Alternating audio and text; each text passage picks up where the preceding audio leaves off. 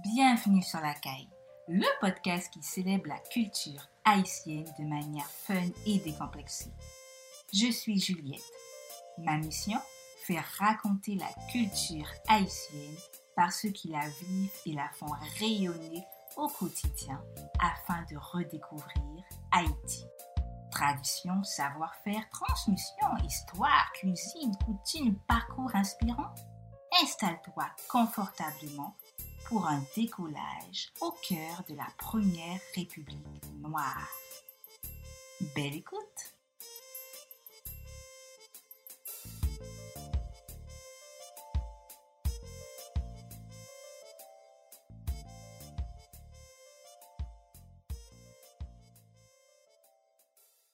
Hello Sly, comment vas-tu? Ça va super bien et toi? Ça va, merci Sly. Il faut savoir que Sly, c'était ma, ma formatrice en créole haïtien au Centre Toussaint, puisque j'ai pris des cours de créole haïtien. Et aujourd'hui, on va commencer ce podcast en parlant notamment du parcours de Sly. Et Sly, est-ce que tu veux bien te présenter, s'il te plaît? Génial, ça me fait plaisir. Donc, euh, mon nom, c'est Sly Toussaint, comme on l'a si bien dit. Je suis la fondatrice et la directrice du Centre Toussaint, qui est une OBNL qui permet de continuer, euh, ben, qui permet à chaque individu, en fait, de connecter avec la culture haïtienne, mais on a vraiment une vision qui est panafricaine. Donc, on donne euh, plusieurs cours. On a des cours de créole haïtien, mais on fait le lien, en fait, avec euh, les mots d'origine africaine. On a des cours d'histoire d'Haïti, mais également d'Afrique, parce que notre histoire commence pas avec l'esclavage.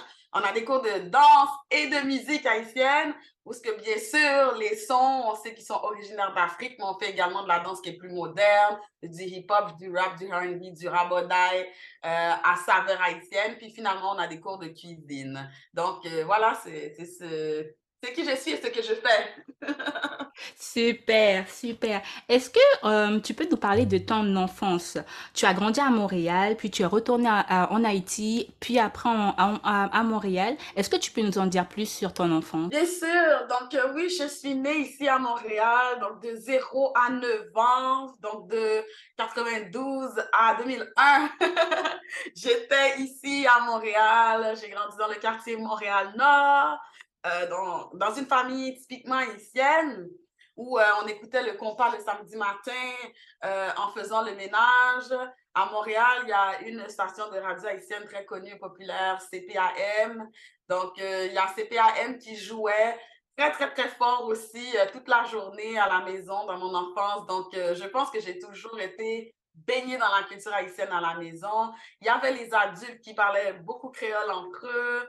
Euh, on mangeait de la bouffe haïtienne. Euh, donc, c'était vraiment, euh, quand il y avait des fêtes aussi, c'était du compas qui jouait.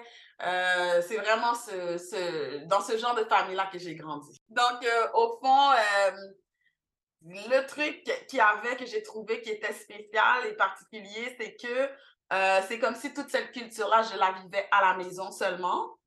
Euh, malgré qu'il y avait quand même aussi une petite gêne. Hein. Donc, de mon côté, je me rappelle ne pas aimer le compas. Euh, je me rappelle préférer Britney Spears, Christina Aguilera, les Backstreet Boys. C'était vraiment euh, en plein l'époque, ou bien aussi des, des, des personnes populaires au Québec comme Gabriel des Trois Maisons, etc. les Québécois vont savoir. Donc, c'était ça, même au niveau de la bouffe, je me rappelle être fatiguée et puis de dire à ma mère Ah, on mange du riz tous les jours, du riz blanc, du riz noir, du riz jaune, je suis fatiguée. Euh, puis je me rappelle aussi que même au niveau de la langue, c'était un petit peu difficile parce que j'étais très gênée, j'étais très complexée par rapport, avec, par rapport à mon accent. Il n'y avait pas vraiment des gens de mon âge qui parlaient créole, c'était vraiment euh, les adultes plutôt. Puis quand eux, ils nous parlaient en créole, ben, nous, on répondait en français parce que c'était, ouais, vraiment, c'était dans ça qu'on on baignait. Euh, puis je pense que j'avais aussi cette compréhension-là que hum, il y a beaucoup, beaucoup, beaucoup, beaucoup de personnes qui sont issues de la diversité à Montréal, mais tout le monde vit cette diversité-là à la maison. En tout cas, quand j'étais enfant, c'était un peu ça la dynamique.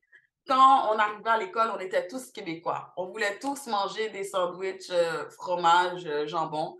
Personne ne voulait amener leur bouffe culturelle. Euh, on parlait tous français. Euh, on ne communiquait pas entre nous avec nos langues respectives. Même si on rencontrait d'autres haïtiens, on n'allait pas nécessairement parler euh, en créole haïtien. Donc, il y avait quand même cette, disons vraiment, c'était comme si on vivait deux vies, quoi. Donc, on a la vie à la maison et on a la vie à l'extérieur. Et moi, j'étais vraiment consciente de ce fait parce que quand j'allais chez mes amis, on va dire cambodgiens, ou j'avais une très bonne amie, une de mes meilleures amies, elle était vietnamienne, et quand j'appelais chez elle, c'est sa mère qui répondait au téléphone. Et puis, je l'entendais appeler sa fille. Hey, elle parlait sa langue.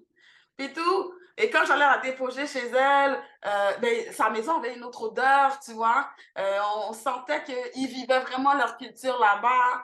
Euh, mais à la maison, à l'école, je veux dire, quand on se retrouvait, c'était flagrant là, à quel point, en fait, on, on, on, veut, on était tous pareils. On est, on, en fait, le côté culturel, cette diversité-là que ça peut amener, euh, ça ne ressortait pas.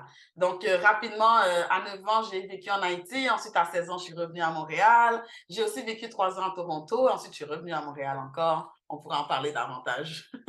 Mais c'est super intéressant. Après tes 9 ans en Haïti, quels sont les souvenirs qui te bercent de cette période passée en Haïti avec tes parents, du coup, ou avec la famille? Oui, oui, en fait, donc, euh, qu'est-ce qui s'est passé? Maintenant, on peut avancer dans la chronologie. À 9 ans, euh, c'était 2001, donc il y avait quand même une accalmie au niveau politique et social en Haïti. Donc, ma mère, elle a décidé euh, d'aller vivre là-bas. En fait, ma mère, elle a cinq enfants, je suis la dernière. Euh, donc, elle, elle, est née, elle a grandi, elle a vécu en Haïti, elle a eu ses premiers enfants en Haïti. Et c'est vraiment à cause de, des problèmes politiques et sociaux qu'elle est venue s'installer au Canada. Donc, c'est pour ça que j'y suis née et que j'y ai grandi de 0 à 9 ans. Mais je pense que le rêve de beaucoup d'Antillais, hein, s'ils pouvaient, c'était re, retourner au pays, c'est sûr. Euh, déjà, euh, voilà, mon père, il faisait beaucoup d'allers-retours. Euh, Montréal-Haïti quand j'étais jeune, ma mère également. Mais voilà, en 2001, il y avait cette accalmie politique. Donc, elle a dit, on peut retourner y vivre. Donc, euh, on est parti. Euh, puis surtout avec mon père, lui, lui mon père, même temporairement, hein, il vient pour euh, des vacances, mais lui, ici, là, il n'aime pas trop. Donc, il a toujours vécu en Haïti. Mhm. Donc, ma mère était comme, ah, on retourne, comme ça, on peut vraiment vivre euh, la vie de famille dont, ben, qu'elle voulait, quoi, avec maman, papa, les enfants et cette entraide.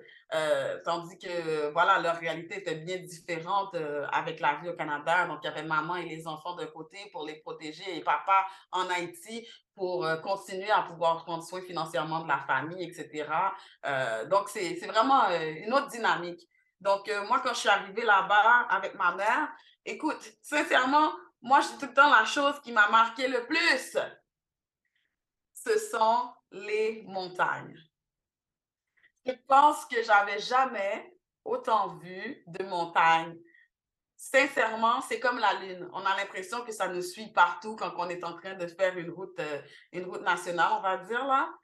C'est magique. Partout où tu es, tu sors, tu regardes plus haut il y a des montagnes. Tandis qu'à Montréal, c'est très gris, c'est très plat. Euh, il faut faire un effort pour se rendre vers une montagne. Donc, vraiment, ça, ça m'a marqué. Et il y a d'autres choses qui t'ont marqué également? Euh, oui, beaucoup, beaucoup. Euh, la culture en général et comment elle est inculquée aux enfants là-bas. Parce que quand je suis arrivée à l'école, tout le monde me parlait de la culture haïtienne, euh, ils avaient beaucoup de choses à me dire, ils avaient beaucoup de choses à m'apprendre, et puis tout, avait l'air passionnant, et tout le monde avait l'air passionné, tout le monde avait l'air de s'y connaître. Et euh, moi, à mon tour, lorsqu'ils me posaient des questions sur le Canada, moi, je n'étais pas en mesure de répondre. Hein. Donc, il n'y avait pas cette, cette même euh, importance sur la connaissance de la culture à un si jeune âge surtout. Donc, vraiment, ça, c'est quelque chose qui m'a marqué. Donc, j'ai l'impression que j'ai eu la piqûre assez rapidement, là, de Haïti. Et donc, du coup, euh, d'où est venu, est-ce que ça, ça, a été les graines euh, du centre Toussaint, euh, cette, cette, cette, phase où tu as été en Haïti, où tu n'y pensais pas forcément? D'où t'es venue l'idée véritablement de créer le centre Toussaint? Écoute, donc, bien sûr que moi, en Haïti, tout ce que je faisais, c'était vivre ma vie d'enfant. Hein. Donc, j'étais contente avec ma famille, j'étais contente à l'école, j'étais contente, je travaillais sur, sur ma vie, quoi. Euh, donc, absolument pas. J'avais aucune idée de partir un centre comme tel euh, à un si jeune âge. Suis, je suis restée en Haïti de 9 à 16 ans, donc de 2001 à 2008. Et ensuite, euh, je suis revenue à, à Montréal. Donc, j'ai terminé mes études collégiales, universitaires. Euh, après, j'ai déménagé à Toronto pour le travail parce que je me suis dit, ah bon, ben, on va pas toujours euh, vivre à Montréal, Montréal. Ben, allons voir. Allons voir ce qu'il y a ailleurs. Donc, je suis partie vers Toronto trois ans. J'ai vécu aussi une certaine vie professionnelle là-bas. Mais euh, vraiment, c'était ça ma vie. Après, je suis revenue à Montréal. Mais définitivement, j'ai toujours été une personne avec la fibre entrepreneuriale. Um, en fait, moi, je me décris tout simplement comme une personne de projet. J'ai toujours un nouveau projet. J'ai toujours quelque chose de nouveau que je fais qui m'allume euh, dans plusieurs sphères, très différentes, les unes des autres en plus. Alors, je pense que quelque part, j'ai toujours cherché, euh, voilà, des, euh, des projets qui, qui m'allument puis qui me permettent de me développer puis de m'épanouir à travers eux. Donc, je pense que c'est vraiment par la suite que je me suis posé la question, qu'est-ce que je sais? Bien, quelle est l'expertise que j'ai que les autres n'ont pas. Donc ça, c'est vraiment une question très importante pour moi et je, je le répète souvent, c'est vraiment euh, une bonne question de développement personnel en fait. Parce que des fois, quand les gens veulent partir des projets, euh, en fait, ils, ils, se demandent, ils pensent qu'ils doivent être le 1%, quoi. Donc, si je ne suis pas le meilleur euh, en anglais et que, je ne sais pas, je ne suis pas Shakespeare, je ne peux pas donner des cours d'anglais, pourtant non, tu es peut-être bien au-delà de la moyenne et ça suffit, tu vois. Donc, tu peux donner des cours d'anglais. Donc, moi, je me suis dit un peu ça, qu'est-ce que j'ai de particulier?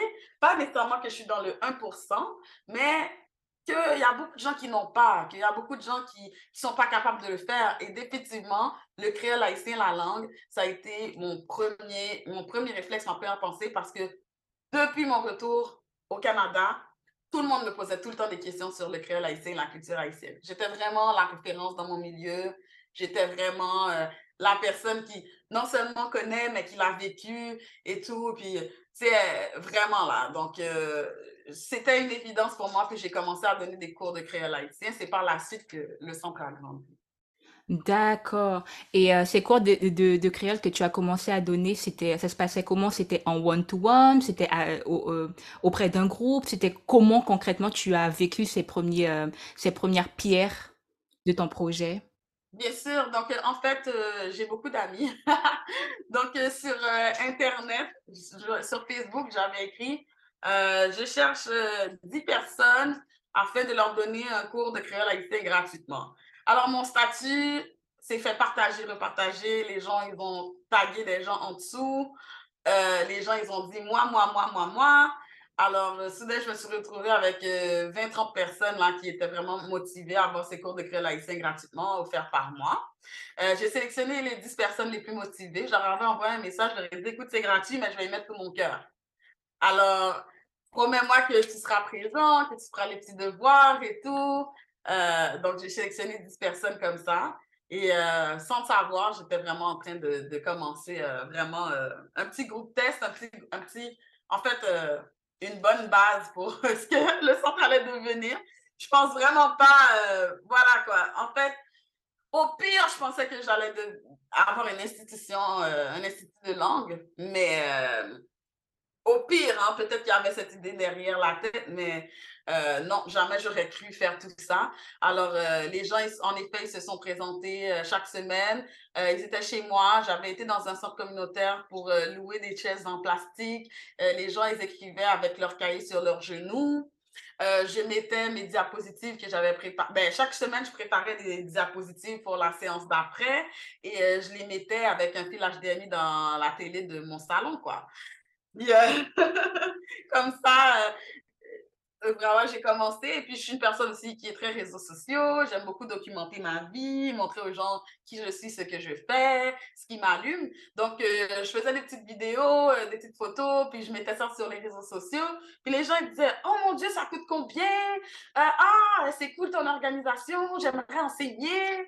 ah, faites-vous faites partie de, de telle, telle, telle institution réputée à Montréal. Écoute, le truc, je ne sais pas pourquoi, de mon salon, ça avait déjà l'air d'un truc euh, tellement établi, tellement organisé. Je pense que ben, les gens euh, l'ont manifesté, quoi. J'ai décidé de le faire. Wow, c'est super intéressant. Et est-ce que tu peux nous en dire plus aujourd'hui sur ben, ce que le Centre Toussaint propose? On a parlé de cours de créole, mais tu as aussi une autre, une, large palette d'activités, si je peux m'exprimer ainsi. Peux-tu nous, nous en dire plus à ce sujet? Bien sûr, aujourd'hui, on offre des, cours de créole haïtien toujours, euh, des cours d'histoire, des cours de danse, des cours de musique, des cours de cuisine haïtienne. Puis on fait tout le temps plein d'ateliers qui permettent de connecter avec la culture haïtienne, mais comme j'ai mentionné au début également, dans une vision qui est panafricaine. Donc, on peut aller chercher des personnages de l'histoire des Noirs et faire une conférence sur eux. On peut parler de cheveux afro, etc. Tout enjeu qui nous concerne, en fait. Et euh, c'est vraiment ça qu'on propose. On donne des cours aux enfants, on donne des cours aux adultes. Euh, donc, euh, voilà, on est vraiment là pour, pour tous.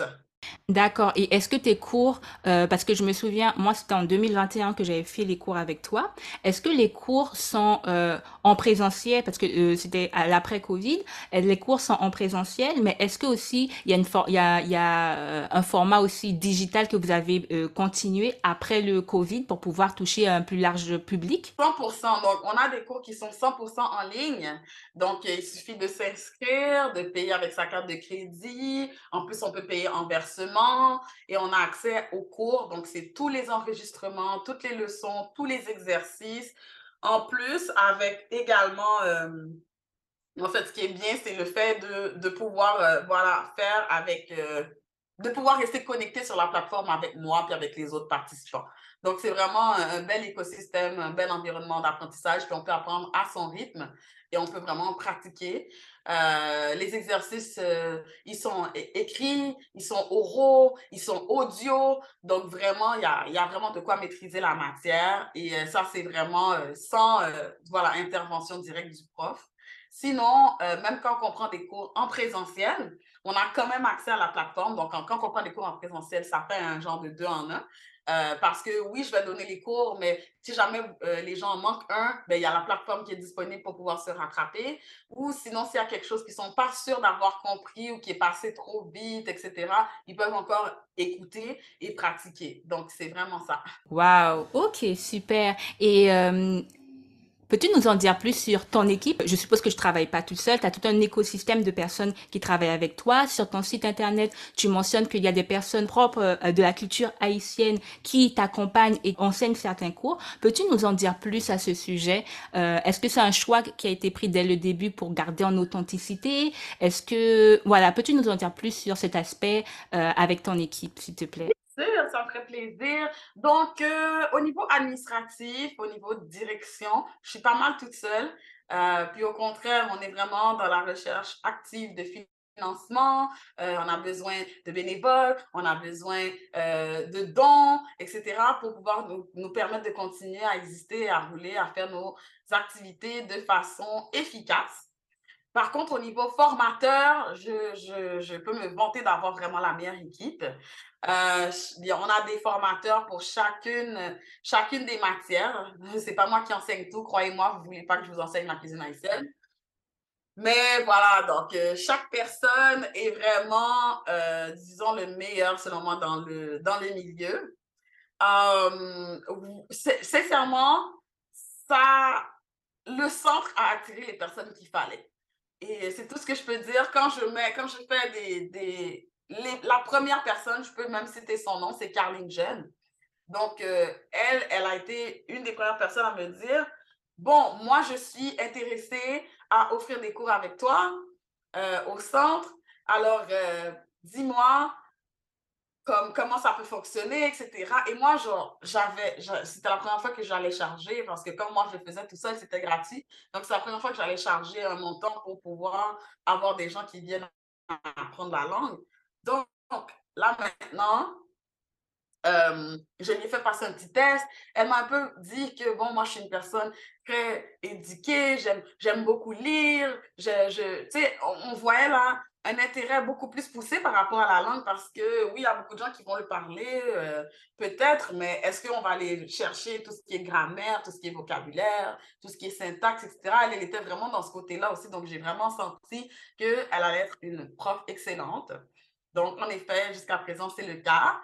Euh, ensuite, ah, c'est moi qui ai été chercher, je pense, oui, la, la deuxième formatrice. Elle s'appelle euh, Winnie, euh, Winnie Joseph. Et euh, elle, elle donnait déjà beaucoup de conférences à Montréal. Hein. Elle était déjà très, très, très connue et reconnue pour son travail dans la communauté afro-montréalaise. Euh, pour sa passion puis sa capacité de transmettre l'histoire avec tellement de, de, de, joie. En fait, elle est conteuse aussi et ça, et ça se sent même dans ses cours d'histoire parce que vraiment, tu t'assois et le cours, il est une heure, c'est pas suffisant. Il est une heure et demie, c'est pas suffisant. Il est deux heures, c'est pas suffisant. En fait, c'est impossible d'en avoir assez avec, euh, avec elle parce qu'elle lit beaucoup, elle s'éduque beaucoup, elle regarde beaucoup de trucs sur YouTube. Elle essaie toujours de. Tu sais, c'est une personne aussi qui est très en fait, dans les sources également. Donc, elle va vraiment aller chercher plusieurs sources pour faire valider ces informations. Donc, vraiment, de fil en aiguille, les profs se sont rajoutés un à un. À un moment donné, on était assez gros pour pouvoir euh, faire vraiment des offres d'emploi. Donc là, à ce moment-là encore, c'était choisir euh, la meilleure personne pour le poste. Et puis comme ça, par exemple, euh, la prof de cuisine, c'est comme ça qu'on l'a attirée. donc, définitivement, elle est elle est, elle est née en Haïti, elle a grandi en Haïti, elle a fait l'école hôtelière en Haïti, elle avait son resto, elle est venue à Montréal. En fait, c'était une, une, récente arrivante. Je ne peux pas dire nouvelle arrivante parce que ça, ça fait vraiment euh, oh, euh, nouvelle arrivante, mais vraiment, elle, ça faisait pas longtemps qu'elle était au Canada quand elle nous, elle nous a approchés. Puis euh, elle avait son petit service de traiteur qu'elle commençait déjà et tout. Donc, c'est vraiment une personne qui est dans la culture haïtienne, qui vit la culture haïtienne, qui baigne dedans, qui, aime la partager. C'est une très bonne amie aujourd'hui, bonne vivante et tout. Donc, définitivement, là, on a pu attirer les meilleures personnes euh, pour, euh, pour euh, le centre. Et nous, notre souci, c'est simplement de partager le meilleur de la culture haïtienne. c'est tout ce qui nous tout ce qui nous importe. Vraiment, on veut vraiment rencontrer des personnes qui ont à cœur Haïti et que ça se transmette à chaque conversation, à chaque cours, à chaque atelier. Wow! Et aujourd'hui, ton équipe est composée de combien de personnes concrètement? c'est difficile à dire, hein? parce que vu qu'on fonctionne, euh, disons, à contrat, il y a des sessions où il peut y avoir euh, six cours. Euh, il y a des sessions où il peut en avoir 12, mais je dirais c'est euh, maintenant aux alentours d'une vingtaine. Là. Une vingtaine de personnes. Ok, super. Et euh, justement, est-ce que tu nous as donné envie d'en savoir plus justement sur la culture haïtienne? Est-ce que tu nous peux nous partager, par exemple, ton plat préféré, ton plat haïtien préféré? Quel, quel est-il? Écoute, moi, je j'adore, j'adore, j'adore le lambi. Le lambi, là, c'est mon plat haïtien préféré. J'adore la texture, j'adore l'odeur, j'adore le goût. Puis, en 2018, j'avais été en Haïti et ils ont fait un plat de macaroni gratiné avec des crevettes et du lambi. Le fromage fondant là-dedans, c'était... Ah, j'ai jamais goûté quelque chose d'aussi bon. Donc, j'aimais déjà le lambi. Et puis, ce plat-là l'a mis encore plus haut. Donc, cette, cette recette-là. Là, donc, euh, lambi pour moi, tous les jours. D'accord. Et pour ceux qui ne connaissent pas euh, le lambi, peux-tu nous expliquer en quelques mots ce que c'est? Pour ceux qui découvrent justement avec ce podcast ce que c'est euh, le lambi, peux-tu nous en dire plus? Oui, bien sûr. Donc, le lambi, en fait, c'est un coquillage. C'est vraiment une variété de coquillages. C'est très assez gros. Et à l'intérieur, comme tout mollusque, en fait, il y a la petite chair, mais elle n'est pas aussi visqueuse, je dirais, que euh, ce qui serait escargot, ce qui, ce qui serait huître. C'est un petit peu plus, euh, plus élastique, plus tendre. Euh, puis c'est ça. En plus, qu'est-ce que je trouve de super intéressant avec le lambi, c'est qu'on peut y trouver trois, quatre visages dans la culture haïtienne. Premièrement, pour les autochtones de l'île d'Haïti, précédemment. Donc, on parle de pré-colonisation, là. Euh, donc, c'était utilisé comme un outil. Donc, euh, genre de couteau aiguisé. Donc, avec la, la corne, on pouvait euh, travailler la pierre et la, le bois. Donc, il y a ça. C'était aussi un instrument de musique parce que on pouvait souffler dedans et jouer de la musique. C'est bien sûr pour manger, comme on l'a mentionné. Et finalement, dans la révolte d'esclaves, ben, c'était aussi euh, un outil euh, qui permettait de rassembler les gens. Donc, il y avait un peu comme le code mort, je dirais, là. On, on souffle d'une certaine façon et ça veut dire quelque chose de particulier. Donc, surtout les esclaves qui étaient marrons. Donc, on parle vraiment des esclaves qui s'étaient qui, qui s'étaient échappés, en fait. Donc, il y avait échappé à l'esclavage qui étaient souvent allés se... Souvent, ils allaient se cacher dans les montagnes. Donc, eux, ils utilisaient beaucoup le lambi pour communiquer entre eux, pour se dire, pour pour, pour toute raison, si on doit se battre, si on doit se cacher, si on doit se déplacer. Donc, vraiment, le lambi, ça, servait à ça. Donc, j'ai l'impression que c'est complexe et ça vient avec beaucoup de choses historiquement. Alors, euh, quand, on mange le, quand vous mangerez le lambi, vous penserez à tout ça. Super. Et on va continuer. Est-ce que tu peux nous partager ton mot préféré en créole haïtien? Mon mot préféré? Je vais aller avec un mot parce que, bon, c'est ce qui est passé dans mon cerveau rapidement. Et c'est vraiment, c'est Haïti, hein? Par contre, je vais l'écrire A-Y-I-T-I en créole haïtien en plus. Donc, Haïti, c'est euh, c'est un mot qui provient justement des Autochtones euh, de l'île. Donc, euh, précolonisation, il avait trois noms. Haïti, Kiskeya et Boyo. Puis Haïti, ça signifiait, bon, signifie encore, terre montagneuse ou terre des dieux. Donc, je pense que ça, ça fait un petit peu, ça, ça boucle bien la boucle avec ce que je disais précédemment. Je, je pense que Haïti, c'est vraiment euh, une terre montagneuse et que ça fait vraiment sa beauté. Et euh, on peut aller dans des, dans des montagnes et voir ça, mais nous, quand je, parle vraiment là de, tu marches partout sur, sur l'île et il y a des montagnes, il y a, une, il montagne à côté de toi et ça, c'est fantastique et euh, Terre des dieux également, parce que moi, je suis certaine là qu'il y a, y a une destinée forte avec ce pays-là. Et euh, malgré euh, les, les, tribulations là qu'on est en train de vivre, je veux dire, il n'y a aucun destin qui est facile, mais je veux dire, on a fait l'histoire et on, la refera encore, j'en suis certaine. Wow! Et on va continuer avec une partie de l'histoire d'Haïti que tu préfères. Est-ce qu'il y a une partie, une euh, saison de l'histoire ou euh, un personnage historique ou toute autre chose qui te rappelle euh, l'histoire d'Haïti et dont tu aimes te, te, te, mémorer de cela? Si oui, c'est quoi? Oui, oui. Alors, je parler d'un personnage. Je vais parler d'un personnage que, que j'aime beaucoup. Elle s'appelle Samité Belair. Donc, c'est la femme de Monsieur Belair. Les deux étaient des généraux dans l'armée indigène d'Haïti, donc ils se battaient pour l'indépendance d'Haïti contre l'armée de la France, l'armée de Napoléon. Et euh, ce, que, ce qui me fascine dans l'histoire de Sanité Belair, ben, premièrement, le fait qu'elle était une femme. Et ça, c'est quelque chose qui, me, qui est très, très, très intéressant parce qu'on parle des années 1800, puis on parle, euh, bon, 1700, 1800, puis on voit qu'il y avait vraiment des femmes qui se battaient donc, ça, c'est fou. Euh, je suis contente de voir cette, cette équité. Je sais que euh, des fois, quand on pense à l'ancien temps et on pense à la guerre, on pense toujours que, bon, les femmes restaient à la maison avec les enfants, les hommes allaient se battre. Tandis qu'en Haïti, c'était pas comme ça, hein? C'était l'union fait la force pour vrai. C'était, on a un objectif à accomplir. Tout le monde y met la patte.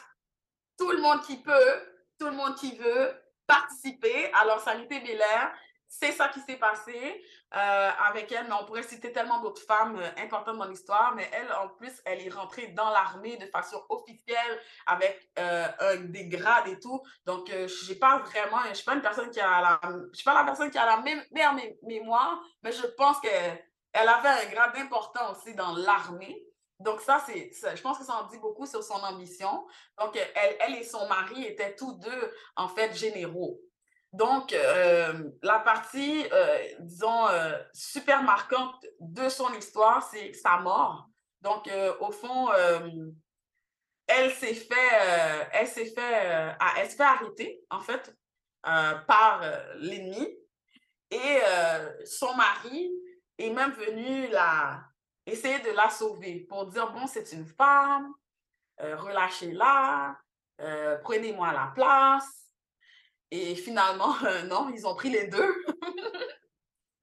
Et euh, quand, elle est, quand elle est morte, en fait, en général, euh, euh, pour les femmes, je ne sais pas pourquoi, mais à l'époque, la mort qui était privilégiée, c'était la pendaison ou brûler sur le bûcher.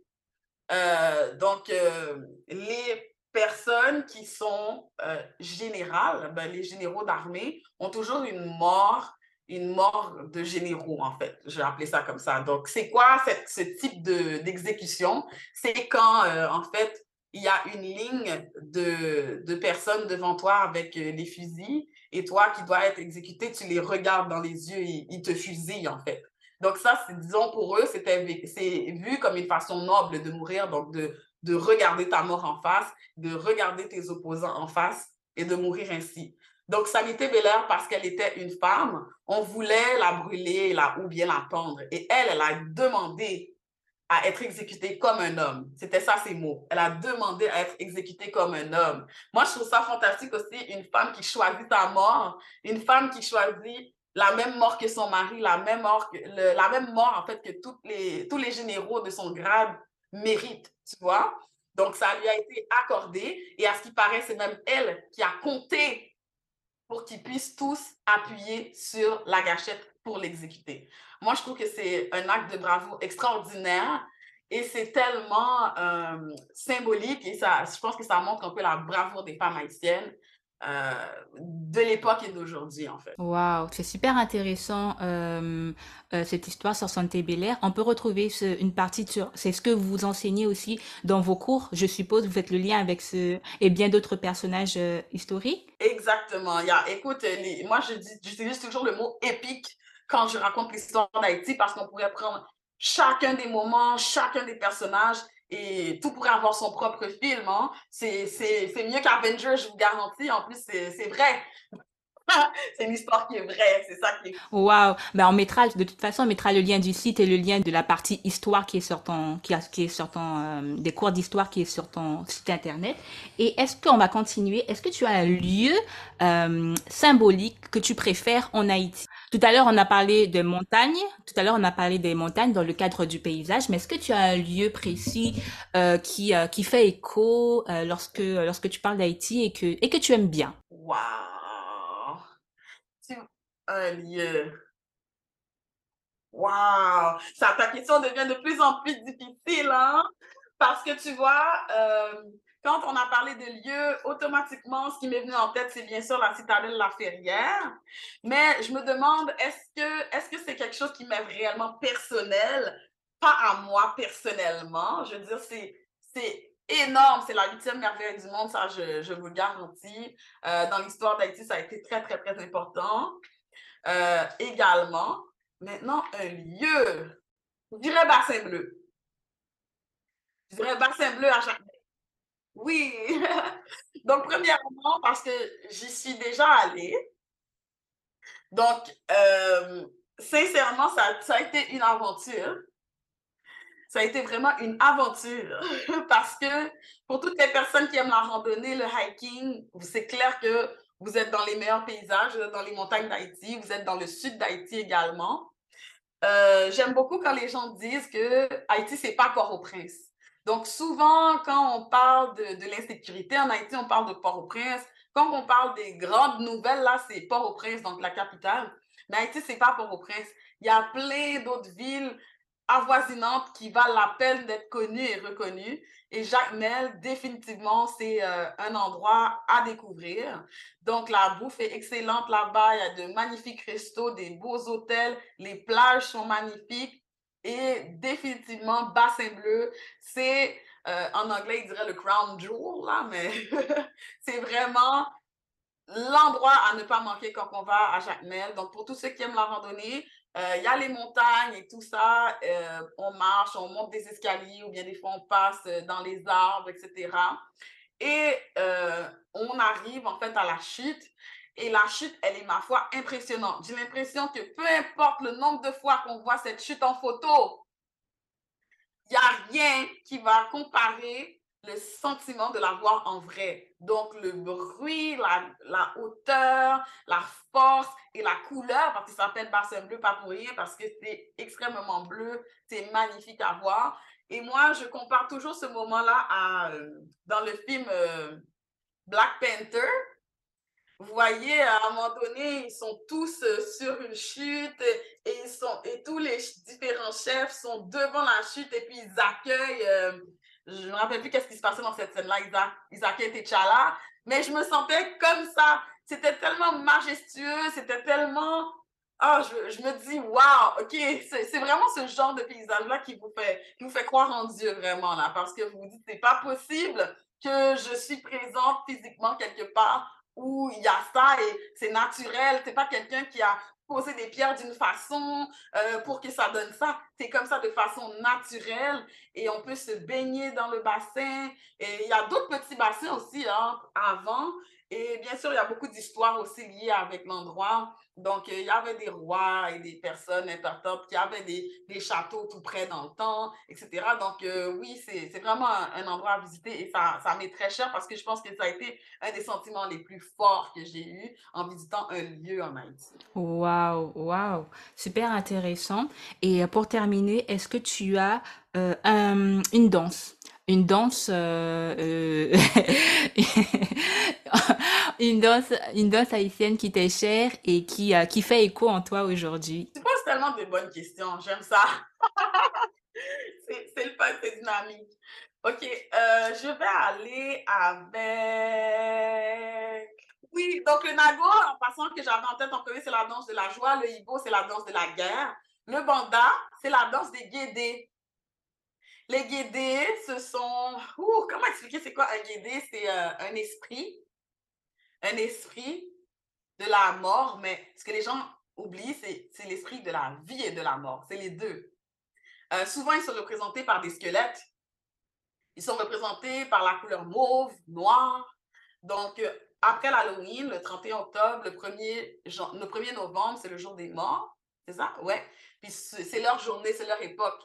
Donc, euh, un peu comme la culture latine ou espagnole, où il y a El Dia de los Muertos, donc la journée des morts, c'est un peu la, la, même chose. Donc, les guidés, ça représente ça aussi, le cycle de la vie. Donc, c'est une danse qui est très, très, très animée, OK? Elle est très gaie, il y a beaucoup de cassés dedans aussi. J'aime ça parce que c'est comme ça va, ça va, boum, ça casse, ça va, ça va, boum, ça casse. Donc, ça, ça vient toujours te saisir d'une certaine façon. Mais en même temps, c'est bizarre, mais c'est une danse qui est très sensuelle.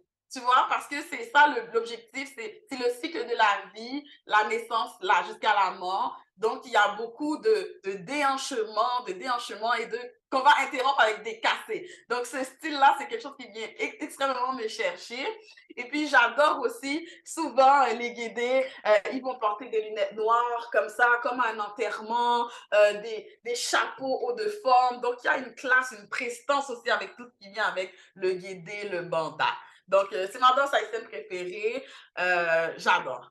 il y a aussi quelque chose de très important qui est associé avec les guidés aussi, ben, c'est le bâton comme un, genre de, bâton, ou bien même aussi quand on joue, l'instrument, ça vient avec, euh, c'est des bâtons qu'on joue euh, sur le tambour pour faire euh, le son de la musique banda. Donc, il y a beaucoup, les bâtons aussi, c'est très représenté. Donc, je trouve que c'est nice c'est cool, c'est intéressant, c'est différent d'avoir ce genre de danse-là aussi, qu'on a besoin d'un accessoire souvent.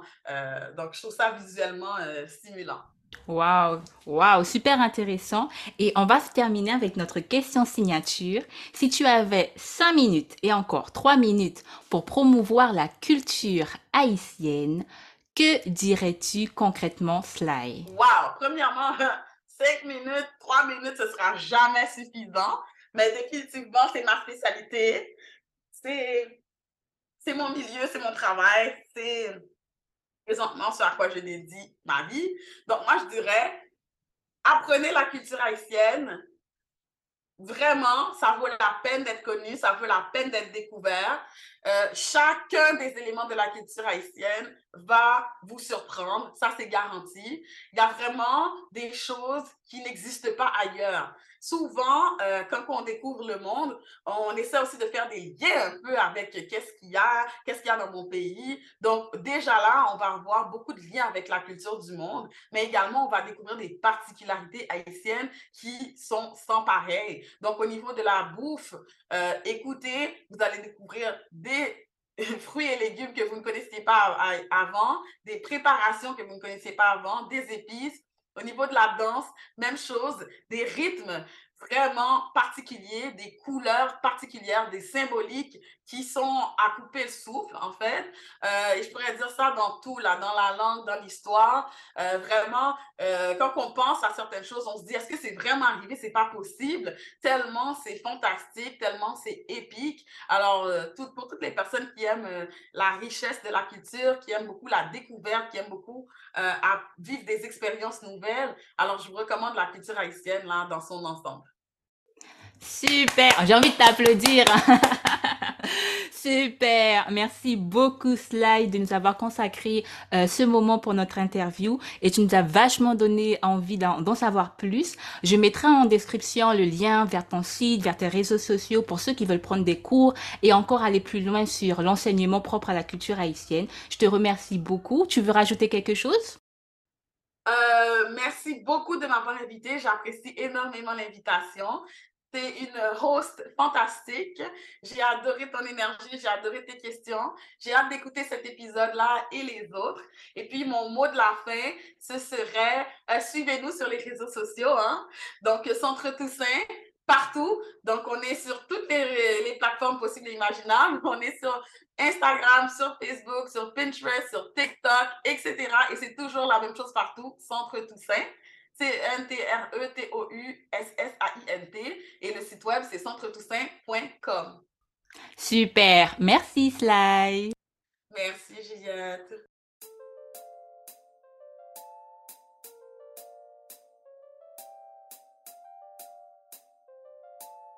Merci d'avoir écouté cet épisode jusqu'à la fin. Si tu l'as apprécié et que tu as envie de soutenir le podcast, partage-le, abonne-toi et laisse un avis sur ta plateforme d'écoute préférée. Quant à moi, je te dis à très vite sur un nouvel épisode de La Caille pour redécouvrir Haïti. D'ici là, prends soin de toi.